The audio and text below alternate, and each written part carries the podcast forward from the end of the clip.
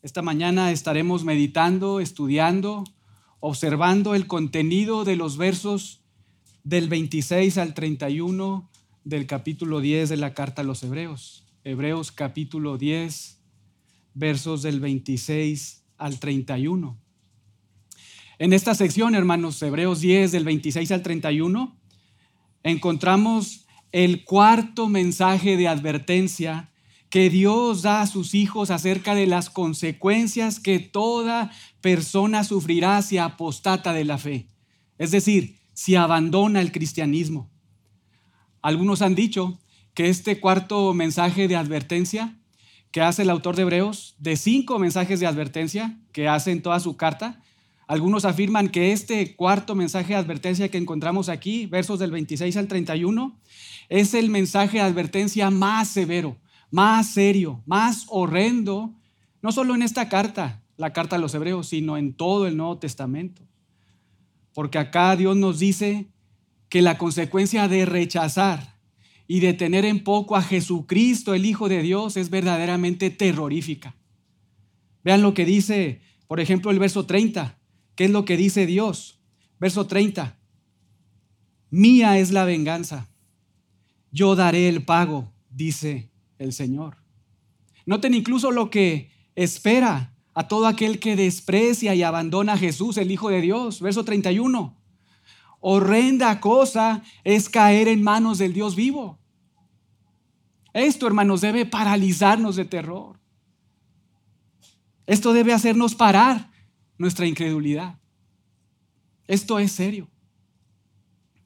Y esta advertencia de manera particular está dirigida escuchen bien, a todos los cristianos. Esta advertencia está dirigida a todos los que somos hijos de Dios por pura gracia. Necesitamos prestar atención a este mensaje. Necesitamos tener cuidado de nuestras vidas espirituales e incluso de la vida espiritual de los hermanos que tenemos a nuestro alrededor. Es algo que la Biblia ya nos había subrayado en el segundo mensaje de advertencia. Por ejemplo, vayan ahí al capítulo 3, verso 12. Capítulo 3, verso 12. Y miren lo que se nos enseña ahí en ese segundo mensaje de advertencia.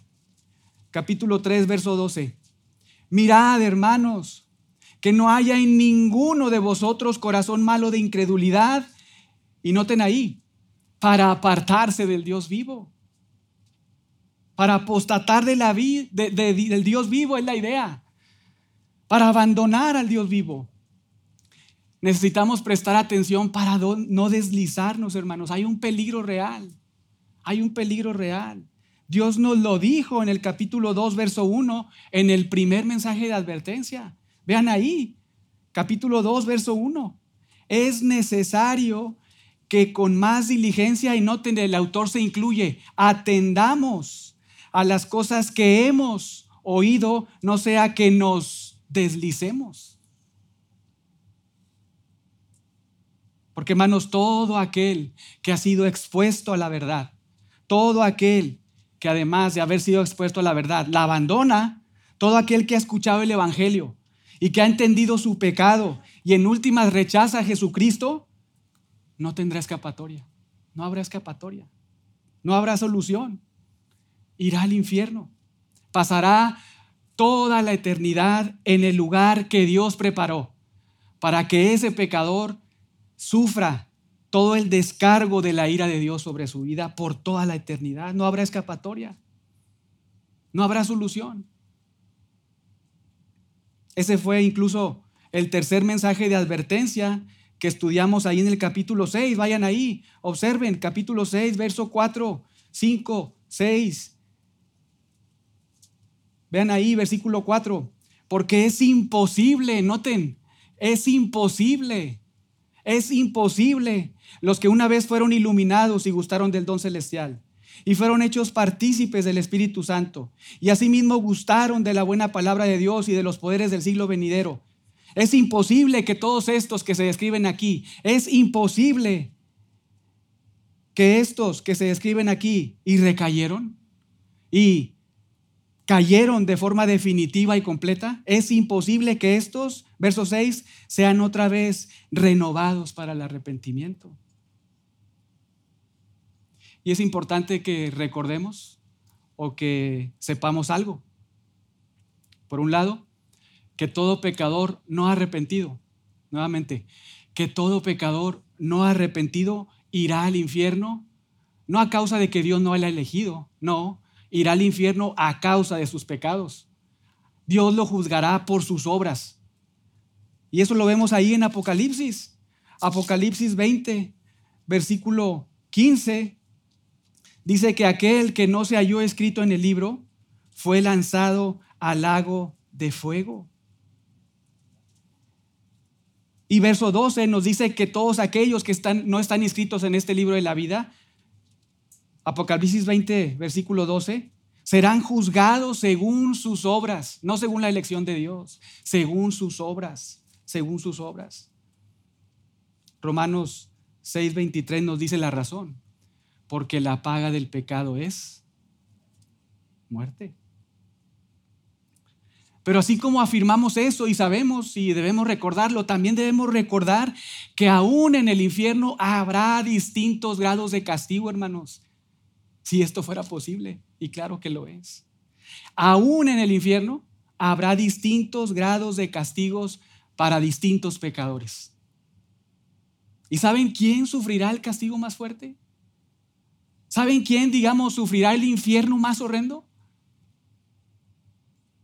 Los que fueron expuestos a la verdad, a Jesucristo y al Evangelio de Jesucristo y lo rechazaron abiertamente, rebeldemente y conscientemente para volver atrás y vivir sus vidas conforme a su propio designio, sin reconocer a Dios en sus caminos.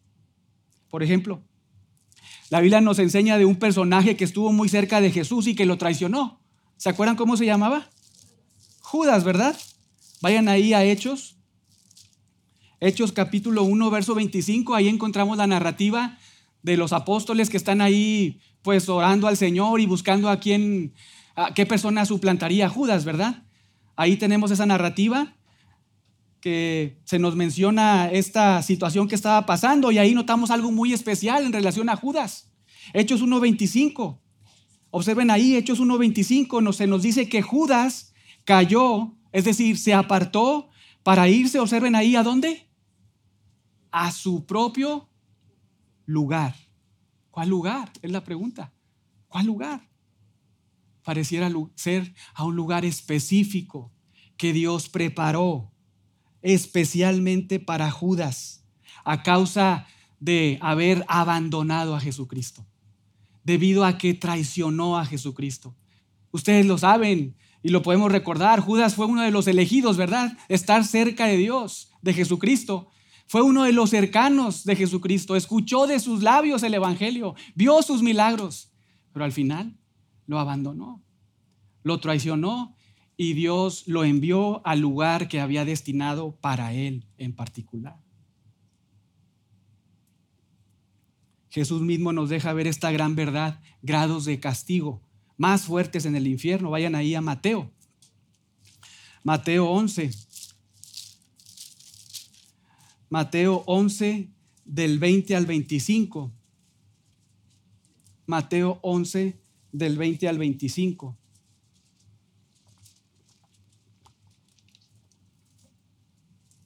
Vean ahí, Mateo 11, 20. Dice el evangelista, entonces comenzó a reconvenir a las ciudades. ¿Quién? Jesús, ¿verdad? Entonces comenzó a reconvenir a las ciudades en las cuales había hecho muchos de sus milagros, porque no se habían arrepentido, diciendo, ay de ti, Corazín, ay de ti, Bethsaida. Y cuando la Biblia menciona estos ayes o estos ayes, es qué maldición, qué maldición, qué terrible futuro. Ay de ti, Corazín, ay de ti, Bethsaida, porque si en Tiro y en Sidón se hubieran hecho los milagros que han sido hechos en vosotras, tiempo a que se hubieran arrepentido en silicio y en ceniza. Verso 22, presten mucha atención. Por tanto os digo que en el día del juicio será más tolerable el castigo para Tiro y para Sidón que para vosotras, Corazín y Bethsaida. ¿Por qué? Porque fueron expuestas a la verdad. Y no creyeron. Verso 23. Y tú, Capernaum, quieres levantar hasta el cielo. Vean lo que nos está diciendo Jesús. Tú, Capernaum, que, que, estuviste en la antesala del cielo. Tú, Capernaum, quieres levantar hasta el cielo. Noten ahí, hasta el Hades serás abatida. Porque si en Sodoma, se recuerdan esos actos de homosexualismo ahí, ¿verdad? En Sodoma y Gomorra. Porque si en Sodoma se hubieran hecho los milagros que han sido hechos en ti, habría permanecido hasta el día de hoy. Vean, impresionante. Una vez más, 24, igual que en el 22. Por tanto os digo que en el día del juicio, a ti, Capernaum, te digo que será más tolerable el castigo para la tierra de Sodoma que para ti que para ti. Impresionante. Y no lo perdamos de vista, hermano. Regresemos ahí a Hebreos 10. No lo perdamos de vista porque podemos confundirnos. Estos mensajes de advertencia en Hebreos son para creyentes genuinos. Son para los cristianos. No porque en últimas vayamos a abandonar la fe. No porque necesariamente vayamos a apostatar de la fe. Esto es imposible porque vean incluso ahí en el capítulo 10, verso 39, lo que nos dice el autor de Hebreos acerca de los cristianos genuinos. Nosotros, Hebreos 10, 39, nosotros no somos de los que retroceden para perdición, sino de los que tienen fe para preservación del alma. Pero los que apostatan, los que abandonan la fe, son aquellos que en un sentido están en la antesala del cielo están cerca del cielo, porque han disfrutado del Evangelio. Incluso Hebreos 6, ahí vimos, han disfrutado de la comunión, ¿verdad? De la iglesia, de la predicación, ¿verdad? Del repartimiento del Espíritu Santo, los dones del Espíritu que ha repartido entre algunos miembros de la iglesia. Han disfrutado de todo eso. Los que apostatan de la fe son los que están ahí cerca del cielo, pero que nunca creyeron realmente que nunca entraron al cielo verdaderamente, sino que pronto, pronto descenderán como un rayo al abismo, al infierno a causa de su apostasía. Son personas que nunca realmente fueron salvas y que al final trágicamente se darán cuenta que vivieron engañados e incluso engañando a otros, a sus padres, a sus hermanos, a su iglesia Primera de Juan 2.19, el apóstol Juan nos describe cómo se ven estas personas. Dice que son aquellos que salieron de nosotros, pero que no eran de nosotros. Porque si hubiesen sido de nosotros, habrían permanecido con nosotros. Pero salieron para que se manifestase que no todos son de nosotros. Entonces, nuevamente, estos mensajes de advertencia son para cristianos genuinos. No porque nos harán perder la salvación o porque perderemos la salvación, lo vimos, verso 39, ¿verdad? No somos nosotros, los cristianos genuinos, los que retrocedemos para la perdición, sino más bien porque mediante estos mensajes de advertencia, mediante esta horrenda, horrendo cuarto mensaje de advertencia, Dios nos preserva, Dios nos sostiene. Dios nos hace afirmarnos en la fe. Porque hermanos, ese es, el, ese es el objetivo incluso de todo mensaje de advertencia.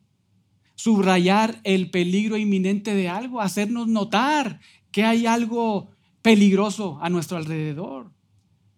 Estos mensajes de advertencia, este cuarto mensaje de advertencia, nos subraya el peligro inminente que tiene todo cristiano de apostatar de la fe de abandonar a Jesucristo. Y el objetivo de, Dios al darnos este mensaje es para que nosotros estemos alertas, hermanos, estemos atentos y vigilantes de nuestra vida espiritual. Ese es el objetivo del mensaje de advertencia. Esta semana, por fin me animé ahí a enseñarles a manejar a nuestros hijos. No me había animado. Pero bueno, esta semana ante la insistencia de la madre, pues me animé. me animé. Y antes de soltarles el volante, pues ustedes saben, les expliqué el funcionamiento del coche, ¿verdad? Cómo debían posicionarse en el asiento en, función con el volante, eh, cuáles eran las direcciones derecha, izquierda, cuál es el pedal del freno, el acelerador y en general algunos funcionamientos del coche y también pues algunas reglas básicas de manejo, ¿verdad? No soy especialista, quizá algunas veces rompa las reglas por ignorancia, pero no soy especialista y pues lo que me acordaba les enseñé un poco, ¿no? Acerca de, de, de, de esto que debían hacer.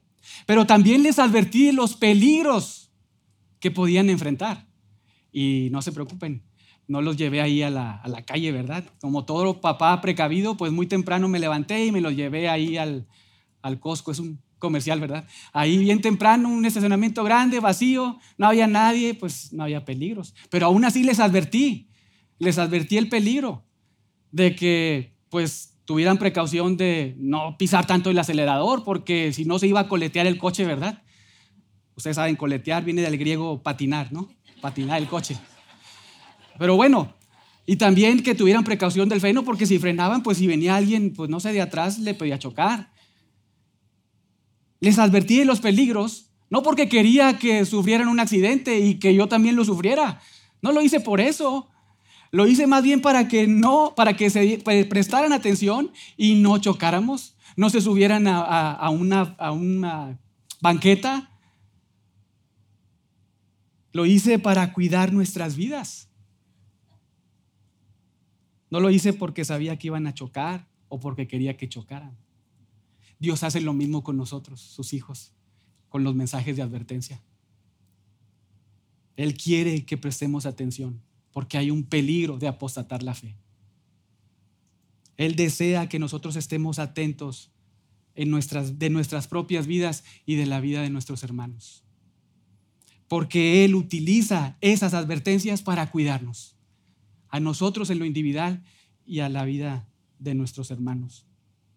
En Hebreos 10, del 26 al 31, Dios nos da el cuarto mensaje de advertencia que utiliza para preservarnos en la fe. Un mensaje que he titulado, si pisoteas al Hijo, sufrirás la venganza del Padre. Si pisoteas al Hijo, sufrirás la venganza del Padre. Es un mensaje duro, hermanos, que realmente es difícil predicarlo. No es sencillo. Una advertencia que estudiaremos juntos en dos bloques. El primero, características del abandono del apóstata. Características del abandono del apóstata, versos 26 y 27. Y el segundo, características de la venganza del Padre. Características de la venganza del Padre. Y esto lo estudiaremos en los versos del 28 al 31. Pero leamos la palabra de Dios. Vean ahí, comenzando en el 26. Porque si pecaremos voluntariamente después de haber recibido el conocimiento de la verdad, ya no queda más sacrificio por los pecados, sino una horrenda expectación de juicio y de hervor de fuego que ha de devorar a todos los adversarios. Verso 28. El que viola la ley de Moisés por el testimonio de dos o tres, de dos o tres testigos muere irremisiblemente. ¿Cuánto mayor castigo pensáis que merecerá el que pisoteare al Hijo de Dios y tuviera por inmunda la sangre del pacto en la cual fue santificado e hiciera afrenta al Espíritu de gracia? Pues conocemos al que dijo, mía es la venganza, yo daré el pago, dice el Señor. Y otra vez, el Señor juzgará a su pueblo. Horrenda cosa es caer en manos del Dios vivo. Padre, gracias por tu palabra. Gracias, Señor, porque podemos venir a ella con humildad, porque tú has cambiado nuestro corazón. Gracias, Señor, porque podemos encontrar en ella el alimento para nuestra vida espiritual, la fuerza para seguir adelante, el ánimo y aliento para perseverar en la fe. Señor, y hoy nos presentamos delante de ti para comer de tu palabra para escuchar este mensaje, oírte hablar hoy por medio del autor de Hebreos. Señor, y permítenos hacerlo con humildad. Permítenos escuchar con atención este mensaje de advertencia que nos haga afirmarnos en la fe.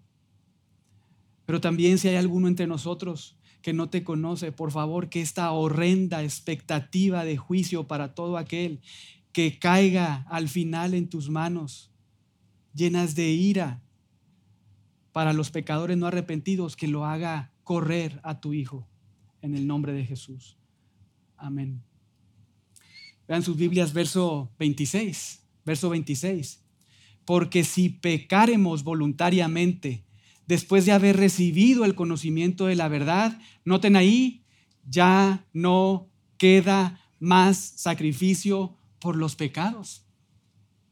En esta sección, hermanos, se nos deja ver con una advertencia cuál es la razón o el motivo del por qué debemos obedecer los mandatos que se nos dijo la semana pasada debíamos obedecer.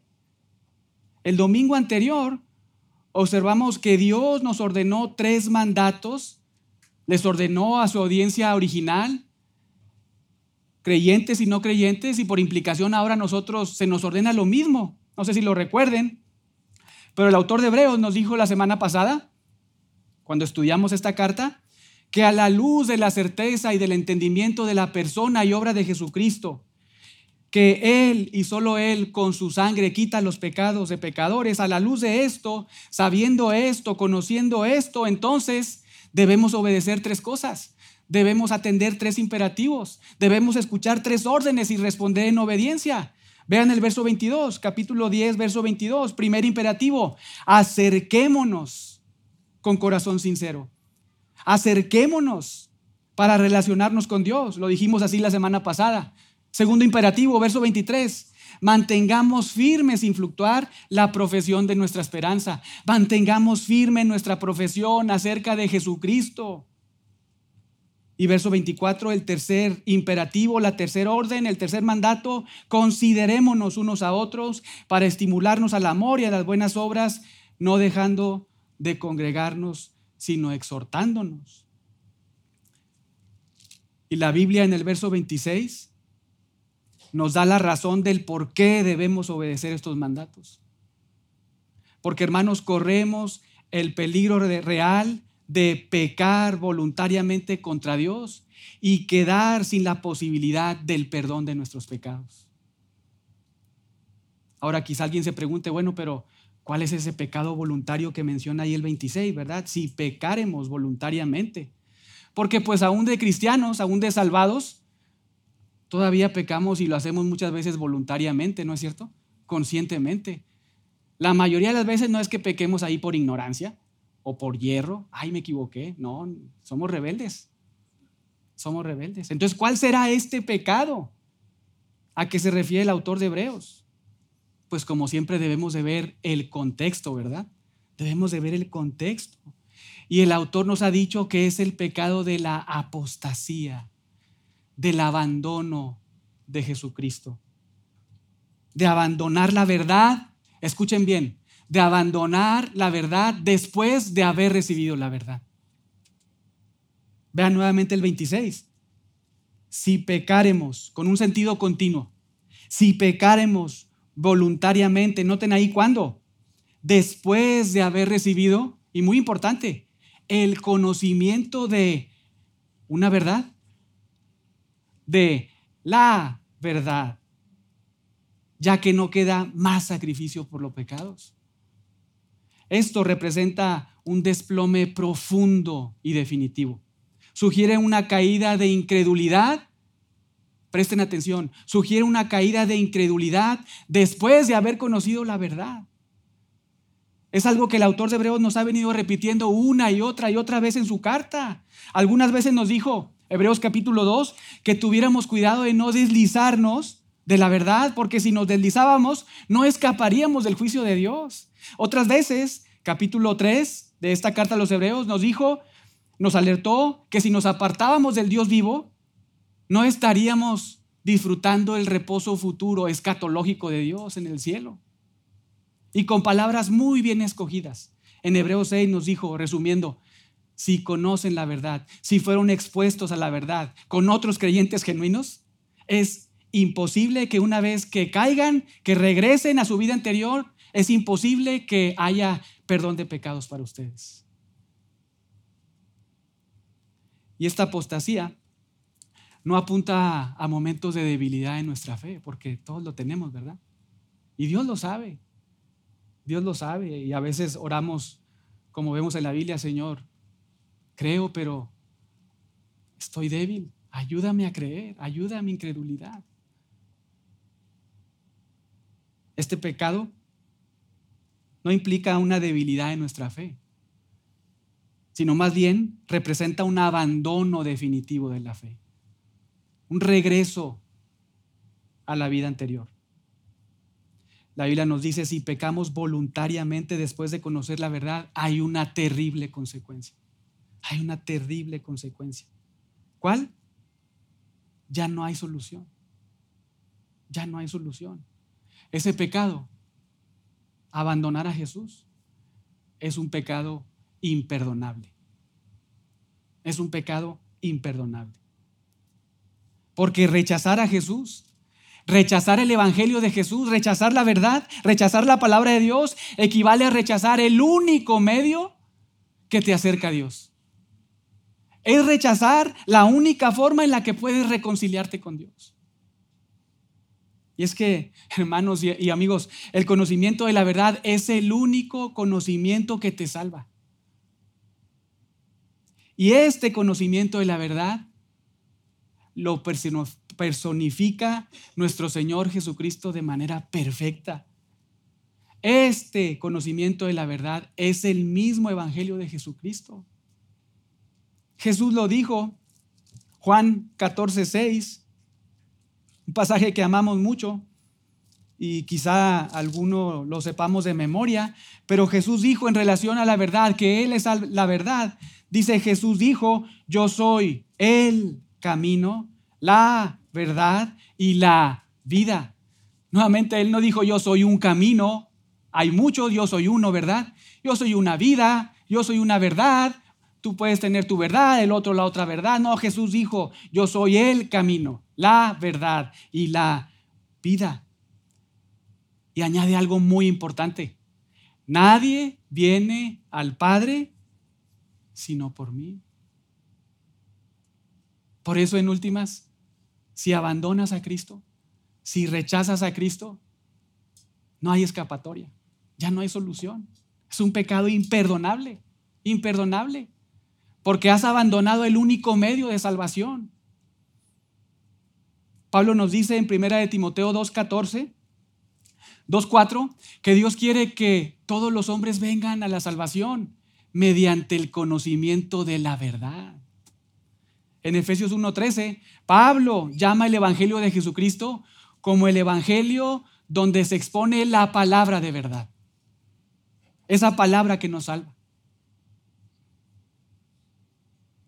Por eso, hermanos, el autor de Hebreos nos dice, debemos estar continuamente acercándonos a Dios de manera definitiva para relacionarnos con Dios. Fue el primer mandato de la semana pasada. Por eso debemos mantener firme la fe, nuestra fe en Jesucristo, nuestra fe en el ancla fuerte y firme, en la roca fuerte.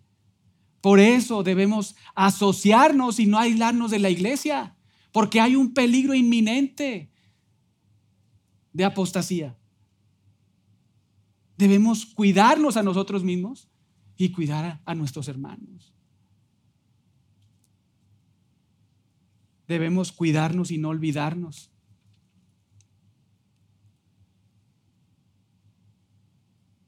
¿Por qué es un pecado imperdonable? Nuevamente, porque si rechazas a Jesucristo y al Evangelio de Jesucristo, no hay otra forma. Escucha bien, si abandonas a Jesucristo, el Jesucristo de aquí, ¿verdad? De la Biblia, el que aquí se nos revela, no el inventado ahí por los hombres o por nosotros mismos incluso. No, el Jesucristo de la Biblia si abandonas al Jesucristo de la Biblia, si abandonas el Evangelio verdadero que está aquí en su Biblia, si abandonas esto, no hay otra forma de apaciguar la ira de Dios, que está encendida en contra de todos aquellos pecadores que no se han arrepentido, a causa no de Él, sino de las ofensas que los pecadores han cometido contra Él. Y noten cómo de manera tan bella e intencional el autor se incluye aquí. Verso 26. Si pecaremos voluntariamente, después de haber recibido el conocimiento de la verdad, ya no queda más sacrificio por los pecados. Es un peligro real y latente que no debemos ignorar, sino atender. Por eso si pecamos voluntariamente, si abandonamos conscientemente, si rechazamos abiertamente y definitivamente la verdad, verso 26, noten ahí, ya no queda más sacrificio por los pecados. Y noten que de manera muy bella y magistral nuestro autor nos dice en el verso 18, vean ahí, verso 18, donde hay remisión de estos, es decir, donde hay remisión de los pecados y por el contexto, por medio del sacrificio de Cristo, verso 18, donde hay remisión de estos, noten qué es lo que dice, no queda más ofrenda por el pecado. Pero ahora, usando la misma fraseología, nos dice en el verso 26, si abandonas a Cristo, si apostatas de la fe, si dejas de creer en el sacrificio de Cristo, verso 26 al final, ya no queda más sacrificio por los pecados. No se nos deja nada más. No se nos queda ninguna otra alternativa más. Porque solo la sangre de Cristo como el Cordero de Dios y solo Cristo como el sacerdote de Dios tienen el poder para salvar tu vida. Solo eso y para salvarla perpetuamente. Ya no queda otro sacrificio. Hermanos, amigos, si queda algo más, solo queda una cosa. Noten lo que queda, verso 27. Solo queda una horrenda expectación de juicio y de hervor de fuego que ha de devorar, noten a quién, a los adversarios. ¿Adversarios de quién? Esta es una descripción muy gráfica, terrible y personificada del juicio de Dios. Noten ahí, solo queda una horrenda, una aterradora expectación de juicio. Obvio del juicio de Dios, ¿verdad? Y vean lo que se añade. Impresionante, de hervor de fuego que ha de devorar a los adversarios. Todo pecador no arrepentido, al final se enfrentará en el tribunal de Dios. Piensa en la escena. Dios como juez, lugar santo, puro, Dios como juez, nuestro Dios trino como juez, verdadero, fiel, inmutable, pero a la vez también Dios como el ofendido. Y tú, pecador, si no te has arrepentido y sigues en tu camino, estarás ahí enfrentando ese juicio con un juez justo, donde has ofendido a un Dios santo, santo, santo. Donde hay una, un libro que, donde se han anotado todas tus obras, todo lo que has hecho en toda tu vida. Y ya no hay escapatoria, ya no hay solución. Si no te arrepientes en esta vida, ya no hay escapatoria, no hay solución, porque la solución estaba aquí. Mientras tú estabas vivo. Porque el autor de Hebreos nos ha dicho que está establecido, Hebreos 9, 27 está establecido para los hombres que mueran una sola vez y después de esto, el juicio. Imagina la escena, es, es una escena horrenda, hermanos. Es algo terrible. Enfrentarte a Dios en el juicio final quedarte expuesto ante tu, santidad y ante tus obras. Ahí mismo Dios mostrando ese tesoro que estuviste atesorando, no de monedas de oro, sino de ira de Dios para el día de la ira. Terrible. Una imagen muy fea. Si abandonas a Cristo, enfrentarás un juicio que resultará sí o sí en tu condenación eterna. Ya no habrá oportunidad. Serás receptor de la ira de Dios. Irás al lugar que Dios preparó para ti. Porque si tú estás aquí hoy, simplemente, y no has estado otros domingos, pero has estado hoy, ya has sabido que Jesús con su sangre quita los pecados. Ya has escuchado que el oficio de Jesús como sacerdote remueve tus pecados, que solo Él te puede acercar a Dios. Y si rechazas eso, definitivamente al final te enfrentarás a su ira e irás a un lugar especial donde el castigo que recibirás será más fuerte que aquel que nunca escuchó el Evangelio. Aunque irá también al infierno, pero tú recibirás también un castigo fuerte, duro. Hermanos, esto es muy serio, es solemne. Y créanme, es difícil de predicar, porque no estamos acostumbrados a escuchar de la ira de Dios. Estamos más acostumbrados a escuchar del amor de Dios, ¿no es cierto? De la bondad. Vemos ahí los títulos de los mensajes y, uy, la bondad, el amor, el amor inquebrantable. Pues sí, los vemos muchas veces, pero la ira de Dios, la ira de Dios, esto debe causarnos espanto. Esta advertencia, escuchen bien, es una advertencia para todo cristiano genuino. Así que no te descartes si Dios te ha salvado, no te descartes. Este mensaje es para ti. Este mensaje es para mí. Esta advertencia es para ocasionar en nosotros un terror profundo, paralizarnos para que paralicemos nuestras vidas de dejar de creer, de abandonar el consejo de Dios en nuestras vidas, en todas las áreas de nuestra vida. Pero también si tú sabes que no eres cristiano, tampoco te descartes, porque este mensaje también es para ti. Y esto es evidente porque desde el verso 19 tenemos que seguir el contexto, ¿verdad? La argumentación del autor de Hebreos. Desde el verso 19 el autor se está dirigiendo a sus hermanos, noten ahí, hermanos, pero no hermanos santos, denotando la idea de cristianos, de salvados, sino hermanos de sangre judíos. Personas que asistían a esa iglesia local, hombres y mujeres, creyentes y no creyentes. Entonces, esta advertencia, este mensaje también es para ti. Así que este es un mensaje para todos nosotros. Los cristianos, para todos los que hemos nacido de nuevo, es una advertencia del peligro real que tenemos de apostatar de la fe y de enfrentarnos al juicio de Dios, a la ira de Dios. Y para los que no han creído, que han rechazado el Evangelio, que se mantienen ahí en rebeldía contra Dios, debes saber que hoy, no mañana, hoy estás condenado hoy estás condenado. Y solo es cuestión de tiempo para que la ira de Dios te coma, como dice el autor de Hebreos, te devore por la eternidad. A menos que hoy te arrepientas. A menos que hoy confieses tu pecado. Que hoy corras a Jesús y le digas perdón.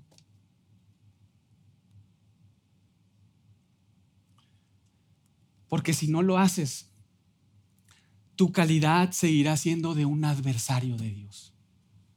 Tu calidad seguirá siendo un, un enemigo de Dios. Y esto es serio. Esto es serio. Y al final ese Dios de amor te devorará con su ira. Hermanos, ese pensamiento, ese dicho de muchos, Dios aborrece el pecado pero ama al pecador con esto se derrumba, ¿no es cierto? Esa idea hereje que tienen algunos y que dicen que el Dios del Antiguo Testamento es muy sanguinario o era muy sanguinario, pero el Dios del Nuevo Testamento hoy es más noble, también es destrozada, ¿verdad? Nuestro Dios santo, santo, santo nos dice una gran verdad ahí en, el Salmo 17. Salmo 17 perdón, Salmo 7.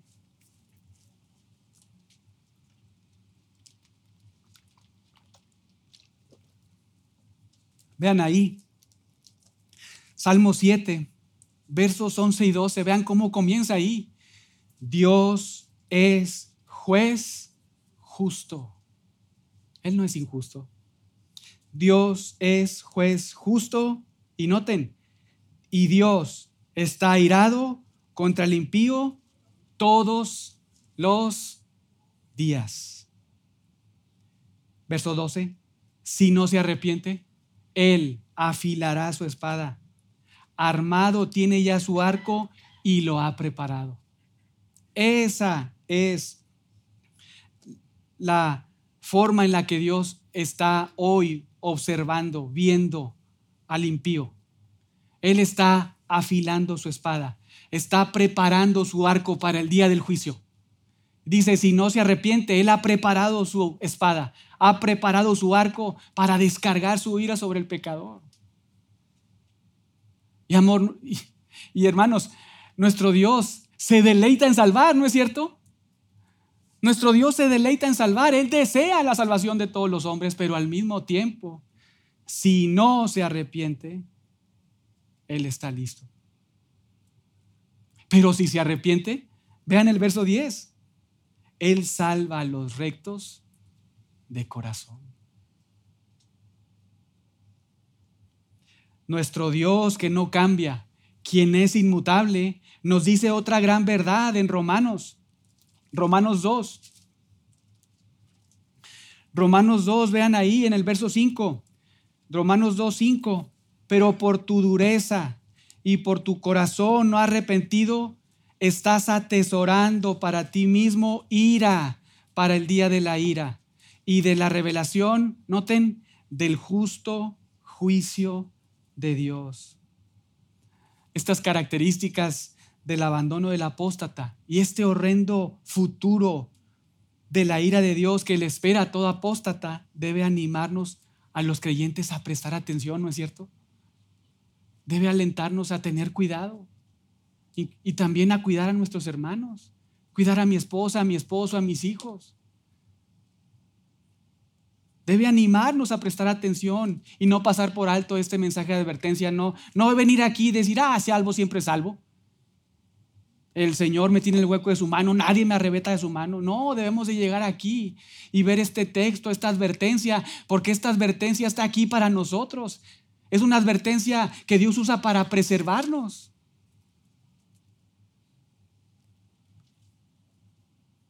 Debe ser parte de la razón del por qué debemos aferrarnos a Cristo. ¿Por qué debemos mantener nuestra fe en Cristo? ¿Por qué debemos asociarnos en la iglesia de Cristo? Pero ahora veamos el segundo punto, características de la venganza del Padre. Y si lo que hemos visto hasta aquí es un poco agrio, noten ahora los siguientes versículos, versos 28 y 29. Aquí el autor utiliza lo que en el primer siglo era utilizado por los maestros para denotar en su argumentación una argumentación del menor al mayor para subrayarnos en estos versos que si abandonamos la fe, enfrentaremos un juicio más severo que el que sufrieron los que violaron la ley de Moisés. Voluntariamente, vean el verso 28. El que viola la ley de Moisés por el testimonio de dos o tres testigos muere irremisiblemente. Y alguna vez lo dijimos, en el antiguo pacto los sacrificios de animales solamente cubrían dos tipos de pecados los pecados inadvertidos y los pecados de ignorancia, ¿lo recuerdan? Incluso fuimos, creo que algunos pasajes, eh, a lo mejor me falla la memoria, pero los pecados que eran cubiertos, no quitados, cubiertos por los sacrificios de animales, eran pecados inadvertidos y pecados por hierro, pecados por ignorancia. Esos eran cubiertos por los sacrificios de animales. Pero los pecados voluntarios, esos no eran cubiertos. Los pecados cometidos en franca rebeldía contra Dios no eran perdonados. Había un castigo inmediato de la muerte. Podemos ir ahí rápidamente a números. Números 15. Para recordar lo que vimos la vez anterior. Números 15, versos 30 y 31. Números 15, 30 y 31, vean ahí, después de que está hablando acerca de pecados de hierro, pecados inadvertidos, de ignorancia, vean ahí, ahora lo que se nos dice a partir del verso 30. Mas la persona que hiciera algo con soberbia, es decir, la persona que hiciera algo con rebeldía, la persona que hiciera algo con arrogancia, tanto el natural como el extranjero, o sea, tanto el israelita como el que está ahí en, el pueblo de Israel, lo que hacen es ultrajar o blasfemar a Yahweh. Esa persona, noten, será cortada de en medio de su pueblo. ¿Por qué? Nos lo explica ahí en el verso 31. porque tuvo en poco la palabra de Yahweh, porque menospreció su mandamiento. Y esto nos hace repensar en todo lo que nos ha venido diciendo el autor de Hebreos, ¿verdad? El abandono a la fe, el menosprecio al Hijo, el tener en poco la sangre de Jesús. Vean nuevamente, y menospreció su mandamiento, enteramente será cortada esa persona, su iniquidad caerá sobre ella. No serán cubiertos sus pecados. Pero ahora vean muy, de forma muy interesante los siguientes versículos del 32 al 36, porque se nos ilustra qué es lo que pasa con una persona que peca rebeldemente, que peca arrogantemente, que blasfema contra Yahweh, que tiene en poco la palabra de Dios. Vean, verso 32, estando los hijos de Israel en el desierto, hallaron a un hombre que recogía leña en el día de reposo. ¿Y por qué esto era un pecado? Éxodo 20, ¿verdad? Debían de guardar el día de reposo. No debían de trabajar, ¿verdad? ¿No es cierto? Debían de obedecer. Y alguno puede pensar, oye, pero pues fue un pecado piadoso, o un pecado ahí medio no tan feo, ¿verdad? Pero recuerden el 31, el que blasfema contra Jehová, el que peca rebeldemente y arrogantemente contra Jehová, lo que está haciendo es tener en poco la palabra de Dios. El que está haciendo eso está menospreciando el mandamiento de Dios. Vean lo que cómo continúa el 33. Y los que hallaron este hombre que estaba recogiendo leña en el día de reposo, lo trajeron a dos personas, ¿verdad? Moisés, Aarón y a toda la congregación y noten lo pusieron en la cárcel porque no estaba declarado que se, que se le había hacer. Claro que estaba declarado. Pareciera que quizá no se habían dado cuenta si lo estaba haciendo voluntariamente o, o por equivocación, ¿verdad? Pero Dios sí sabía. De Él no podemos ocultarnos. Dios sí sabía porque vean lo que dice en el 35. Y Yahweh dijo a Moisés, irremisiblemente muera aquel hombre. Apedrelo toda la congregación fuera del campamento. 36. Entonces lo sacó la congregación fuera del campamento y lo apedrearon y murió como Yahweh mandó a Moisés. Regresemos a Hebreos. Porque la Biblia nos dice en Hebreos 10, 28, argumento del menor al mayor, que si el que viola la ley de, Moisés, y lo vimos voluntariamente, rebeldemente, el que viola la ley de Moisés, si el que viola la ley de Moisés por el testimonio de dos o tres testigos muere irremisiblemente, si esto sucedió con alguien que recogió leña y no obedeció el mandato de Éxodo 20, verso 29, ¿cuánto mayor castigo pensáis que merecerá el que de manera obstinada, rebelde, voluntaria se revele contra la palabra de Dios encarnada. Es decir, contra Jesucristo. Verso 29, ¿cuánto mayor castigo pensáis que merecerá el que, noten ahí, pisoteare al Hijo de Dios? El que tuviera por inmunda la sangre del pacto en la cual fue santificado. El que hiciera afrenta al Espíritu de gracia. Así es, hermanos, como ve el Padre a una persona que rechaza a su amado Hijo. Así es como Dios observa a una persona que ignora el Evangelio de Jesucristo, que abandona el cristianismo, que apostata la fe. Dios el Padre lo ve como pisoteando a su amado Hijo Jesucristo. Lo, observa como una persona que menosprecia y considera como vil la preciosa y valiosa sangre de Jesucristo que quita los pecados.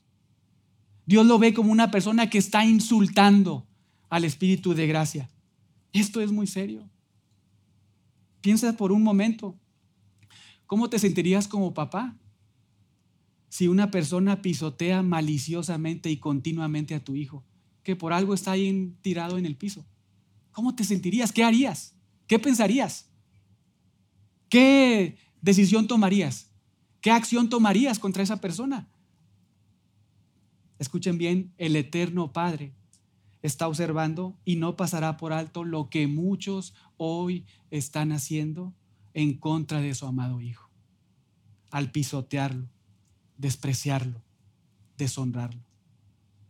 para Dios el Padre la persona que ignora a su amado Hijo, que rechaza la suficiencia de la sangre de Cristo para perdonar pecados. Lo que está haciendo realmente desde la óptica de Dios es menospreciar la sangre de Cristo. Estás menospreciando la sangre de Cristo, estás pisoteando al Hijo. Esto es serio. Estás considerando la sangre de Cristo como lo más vil y repugnante en esta vida. Eso es lo que nos está diciendo el autor de Hebreos. Está insultando al Espíritu de gracia. Ese Espíritu de gracia que está dispuesto a otorgar gracia para salvación. Oro que como cristianos prestemos atención, hermanos, porque este es un peligro. Es una advertencia para nosotros. Y debemos atender para no caer en esto. Pero también es mi deseo de verdad que si no eres cristiano y has estado asistiendo aquí domingo tras domingo tras domingo, escuchando y escuchando mensajes, predicaciones, estás ahí y sigues rechazando y abandonando a Cristo, hoy te des cuenta lo que estás haciendo y que este entendimiento, este conocimiento te lleve ya a abandonar tu pecado. Que esta horrenda expectación de juicio te lleve a Cristo. Porque Dios no pasará por alto tu, tu pecado. De hecho, vean lo que se añade, versos 30 y 31. Pues conocemos al que dijo, mía es la venganza, yo daré el pago, dice el Señor. Y otra vez, el Señor juzgará a su pueblo. Verso 31, horrenda cosa es caer en manos del Dios vivo. Esto es terrible. Es serio. Así como nosotros los cristianos, los hijos de Dios, podemos disfrutar por toda la eternidad desde hoy y por toda la eternidad el amor inagotable, inquebrantable, inmerecido de Dios en nuestras vidas. De la misma manera, los que no son cristianos, los que no son hijos de Dios, los que han conocido de Jesucristo y del Evangelio de Jesucristo y lo han rechazado también, no disfrutarán del amor leal de Dios, sino sufrirán por toda la eternidad la inagotable y merecida ira de Dios. El castigo que sufrirán todos aquellos que han pisoteado al Hijo de Dios. Todos los que han despreciado su obra en la cruz. Los que han considerado su sangre como repugnante. Los que han ultrajado al Espíritu de Dios. El castigo que sufrirán, la pena que experimentarán, no tendrá límites. Será terrible y será inagotable. De hecho, así como nosotros necesitamos de un cuerpo glorificado para poder soportar la santidad de Dios y disfrutar de una relación con Dios, de la misma manera, la persona que no ha venido a la fe necesita un cuerpo nuevo que le, que, que le ayude a soportar toda la ira de Dios por toda la eternidad. No hay una aniquilación completa y total final para nadie. Hay una eternidad con Cristo, hay una eternidad sin Cristo en el castigo eterno, en el infierno, en un lugar que Dios diseñó para descargar su ira para todos los que han ofendido a su Hijo. Esta advertencia divina dirigida a los cristianos debe afirmarnos en la fe. Debe ocasionar en nosotros estar siempre alertas, siempre conscientes de lo que hablamos, de lo que pensamos, de lo que hacemos como toda advertencia, esta advertencia espiritual tiene como objetivo cuidar nuestras vidas. Si nosotros atendemos esto, Dios nos preserva mediante de esto, haciéndonos pensar de su santa ira, para que sí nos cuidemos de abandonar, de no abandonar a Jesús.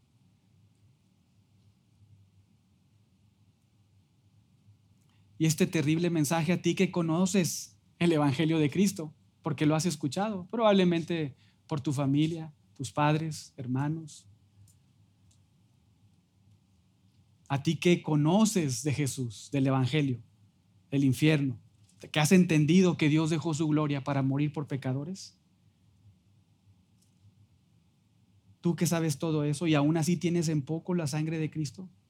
¿Lo has despreciado con tus pensamientos, con tus actos?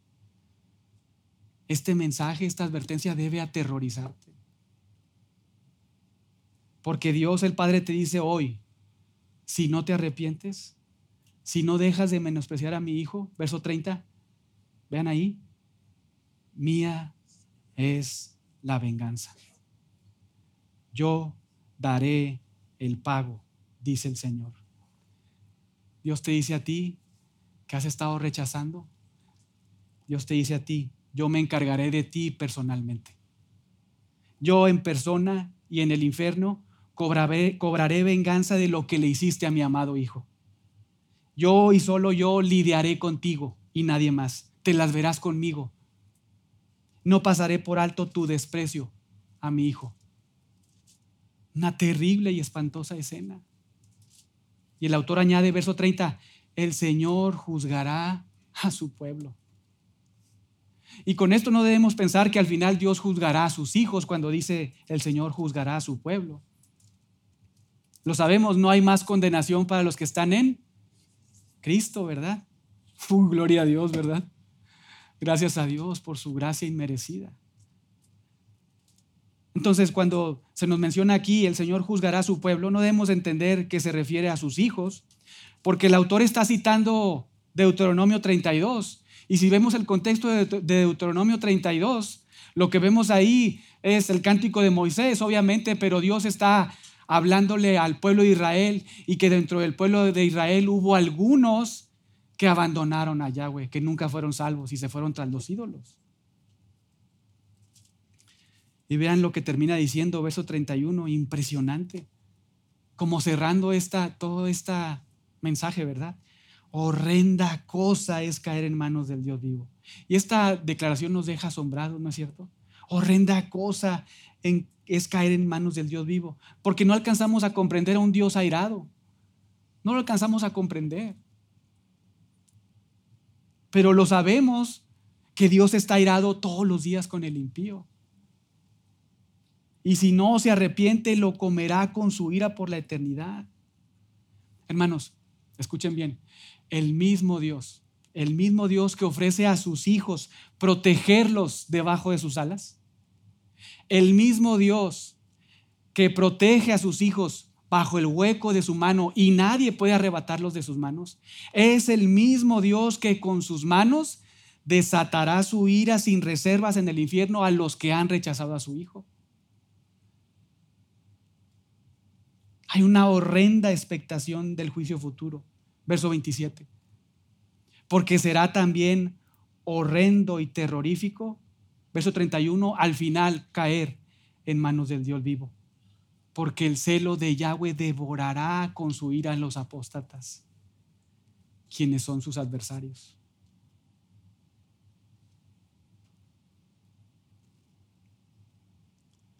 Una vez más, este mensaje de advertencia para nosotros debe alentarnos a seguir adelante. ¿Por qué? Verso 39. Porque nosotros no somos de los que retroceden. No, nosotros no somos no estamos ahí. No somos de esos. Debemos escuchar el mensaje de advertencia, pero no somos de los que retroceden para perdición, sino de los que tienen fe para preservación del alma. Pero para preservar para perseverar, debemos escuchar el mensaje y debemos prestar atención.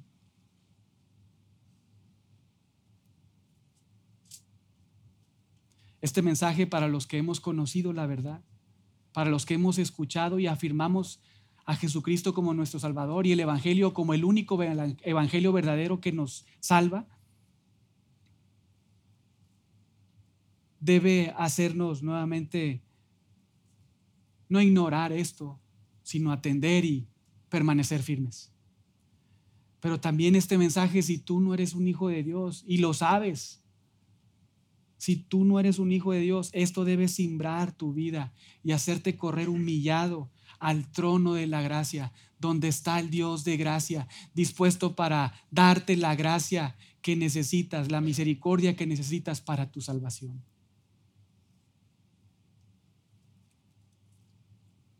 como un autor de apellido Ryle lo dijo, mañana es el día del diablo, pero hoy es el día de Dios.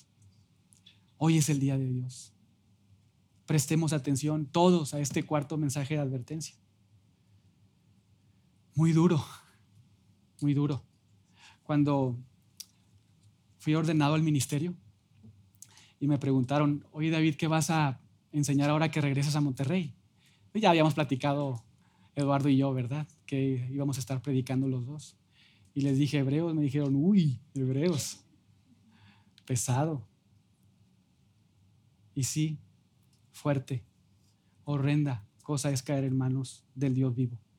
Pero necesitamos escuchar esto para perseverar, para seguir adelante, para afirmar nuestra fe en Cristo. Y también debemos escuchar esto para que nos anime y nos impulse a seguir evangelizando, a seguir predicando, no porque dependa de nosotros, sino porque somos mandados a hacerlo. Y descansar en que Dios soberanamente puede salvar al más perdido pecador, salvarlo de su ira, porque Él se deleita en salvar a pecadores. Prestemos atención, porque horrenda cosa es caer en manos del Dios vivo. Oremos.